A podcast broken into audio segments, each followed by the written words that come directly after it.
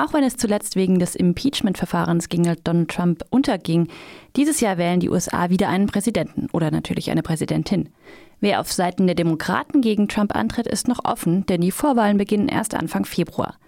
Aber allein die Debatten der Kandidatinnen und Trumps Wahlkampfveranstaltungen liefern genug Stoff für die Medien. Über deren Rolle im Wahlkampf sprach vergangene Woche der US-Journalist John Nichols an der Universität Freiburg. Eingeladen vom Karl-Schurz-Haus und dem Kolloquium Politikum war Nichols Vortrag der Auftakt zu einer ganzen Reihe von Veranstaltungen anlässlich der Präsidentschaftswahlen 2020. Ein Spoiler gleich zu Beginn. Nichols sieht im Mediensystem der USA einen der Hauptgründe dafür, dass Donald Trump vor knapp vier Jahren ins Amt gewählt wurde. Und besser sei die Lage seitdem nicht unbedingt geworden, sagt der im Swing State Wisconsin lebende Journalist. Seit mindestens 15 Jahren ist ein radikaler Wandel innerhalb der Medienlandschaft zu beobachten. Dazu gehört das Aussterben lokaler und regionaler Zeitungen und die Informationslücke, die dabei entsteht. Aber natürlich auch der Aufstieg sozialer Medien und ihr Einfluss auf die Art, wie wir Nachrichten überhaupt konsumieren. What's going on today in US media is a really challenging and radical transformation. And that challenging and radical transformation is A, the reason that Donald Trump is president of the United States. B, the reason that the 2020 election will be incredibly complicated, chaotic, potentially very uncertain as regards how it will turn out. And C, something that is transitory. What's happening in our media system in the United States defines our politics now, but it won't necessarily define it 10 years from now. Wegen des nach wie vor anhaltenden Wandels innerhalb des Mediensystems ließen sich die Wahlergebnisse dieses Jahr auch kaum prognostizieren, sagt Nichols. Traditionelle Medien verlören an Einfluss, neue Kanäle, vor allem online, gewinnen hinzu, aber eben nicht stetig oder vorhersehbar und schon gar nicht in den wichtigen Bundesstaaten, auf deren Ergebnisse es letztlich ankommen wird. Gleichzeitig ist die Lage von Lokal- und Regionaljournalismus dramatisch, wie John Nichols anhand einiger Zahlen verdeutlicht. Auch in Madison, Wisconsin, der Freiburger Partnerstadt, hat eine der beiden Tageszeitungen schließen müssen. Die andere existiert nur noch online. Rund 100 JournalistInnen wurden deshalb entlassen. Over the last 30 years in the United States, our traditional media system has crumbled. The United States um, had 20 some years ago 1,700, 1,700 daily newspapers. Every community of any size had a newspaper that came out daily. And most of those newspapers had a substantial staff, a staff that was sufficient to cover the community they served. Um, in the town where I live, Madison, Wisconsin, uh, there were two daily newspapers, one that was liberal, one that was more conservative. Between them, they had, um, well, it's probably the range of about 150 reporters covering a town of around 200,000. Today, those two daily newspapers still exist. Only one of them is only online, right? And the other one is dramatically diminished. Instead of having 100, 120 reporters, it's you know in the low dozens. And this has happened across the United States. The biggest phenomenon in newspapers in the United States today is newspapers closing. Anstatt konkreter lokaler Berichterstattung mit unterschiedlichen Perspektiven gehe es nach Nichols Analyse deshalb fast nur noch um die Nachrichten aus der Hauptstadt. Und damit auch darum, was Trump heute wieder gesagt oder getwittert hat. Ganz ähnlich sieht es beim Radio aus. 1996 wurde in den USA ein Gesetz abgeschafft, das es einer Privatperson verbot, mehr als eine Handvoll Radiostationen zu besitzen. Seitdem läuft auf den unterschiedlichsten Sendern im ganzen Land das gleiche Programm. Zumeist ein extrem konservatives bis rechtes Programm, das ganz auf eine Persönlichkeit zugeschnitten ist. Das bekannteste Beispiel ist der Talkshow-Moderator Rush Limbaugh, der überall in den USA im Radio zu hören ist.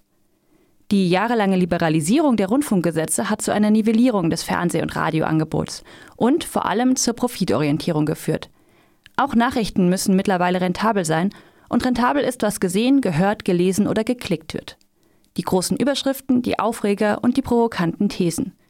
Dagegen können Differenzierung, Nuancen, unterschiedliche Perspektiven nur verlieren, so John Nichols. Diese Entwicklung beginnt nicht erst 2015 mit der Ankündigung Trumps, sich um die Präsidentschaft zu bewerben. Das veränderte System begünstigt allerdings jemanden wie Trump im Vergleich zu seiner Konkurrenz. And this was before Donald Trump came along. So one of the mistakes that people make is to say, oh well, Donald Trump's made that, you know, he's created this circumstance. No, the circumstance was created for someone like Donald Trump. And this is the, the vital thing to understand, not just about the current circumstance in the United States, but also about where we're headed. Because at the same time that you saw a diminution, a downsizing of news gathering, news reporting, news operations in the United States, you saw the rise of social media. And this, these became increasingly powerful forces for communicating information. But they were not necessarily forces for communicating journalism, for communicating news. They were places where you, again, would communicate opinions. Und jemand wie Donald Trump weiß nur zu gut, wie soziale und klassische Medien mittlerweile funktionieren. When new technologies and new ways of communicating come along, those who are most capable of utilizing those technologies and who see their possibilities become instantaneously very powerful. And you know what Donald Trump was really good at? Social media. He was great at Twitter. He knew how to, he'd been tweeting for years. When many politicians, many prominent politicians in America didn't even know what Twitter was, Donald Trump was tweeting. Wegen der erodierten klassischen Medien und des enormen Userzuwachses bei sozialen Medien ist, das ist Nichols Argument, ein fatales Gleichgewicht entstanden. Die Lügen von Donald Trump und anderen können noch so schnell und gründlich offengelegt werden. Beide Seiten des vermeintlichen Arguments werden gehört und als gleichwertig gegeneinander gestellt, auch wenn eine davon ganz klar falsch oder rassistisch oder sexistisch ist. Both-siderism is the circumstance where you say, um, that's the ceiling, that's the floor. And then somebody else says, no, no, that's the ceiling, that's the floor. And we treat it as the same, right? Both sides, we have two different opinions here. Deshalb stellt sich auch für die Demokraten die Frage, ist der oder die Kandidatin, die letztlich gegen Trump antreten wird, genauso gut oder besser als der Präsident darin, soziale Medien im Wahlkampf zu benutzen? Denn auch wenn ihm das nicht gefalle, so Nichols, der Umgang mit den sozialen Medien sei mindestens so wichtig wie das thematische Profil oder die politische Erfahrung des oder der Kandidatin. Denn anders als in der Vergangenheit könnten Wählerinnen sich nicht darauf verlassen, dass klassische Medien die Fakten präsentieren und den politischen Diskurs abbilden. Oder vielmehr, dass diese Dinge überhaupt eine entscheidende Rolle in der Kommunikation spielen. Übrigens, die demokratischen Kandidatinnen setzen jetzt schon wesentlich mehr Ressourcen für Online-Kommunikation und Werbung ein als Hillary Clinton 2016. Und Bernie Sanders, der älteste Oppositionskandidat, hat am meisten Follower auf Twitter, Instagram, Facebook und anderen Plattformen. Ob das reicht, um auch nur die Nominierung als offizieller Kandidat der Demokraten zu erreichen, ist freilich offen.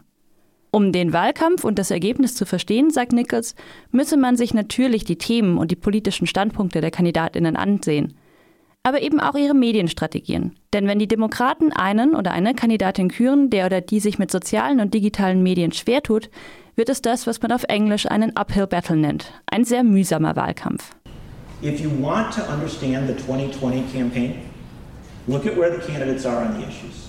Look at their experience, look at their skills, All these things matter. They matter a lot. But also look at their media strategy. Look at their talents or skills or abilities as regards the use of new media platforms that traditional politicians didn't have to use. And if you run into a candidate who doesn't seem to get it, look elsewhere. Because at the end of the day, at the end of the day, if the Democrats nominate a candidate for president of the United States who is simply not as skilled as the Republicans, not just Trump himself, but the operation around him. If they do, they will go into that campaign unarmed.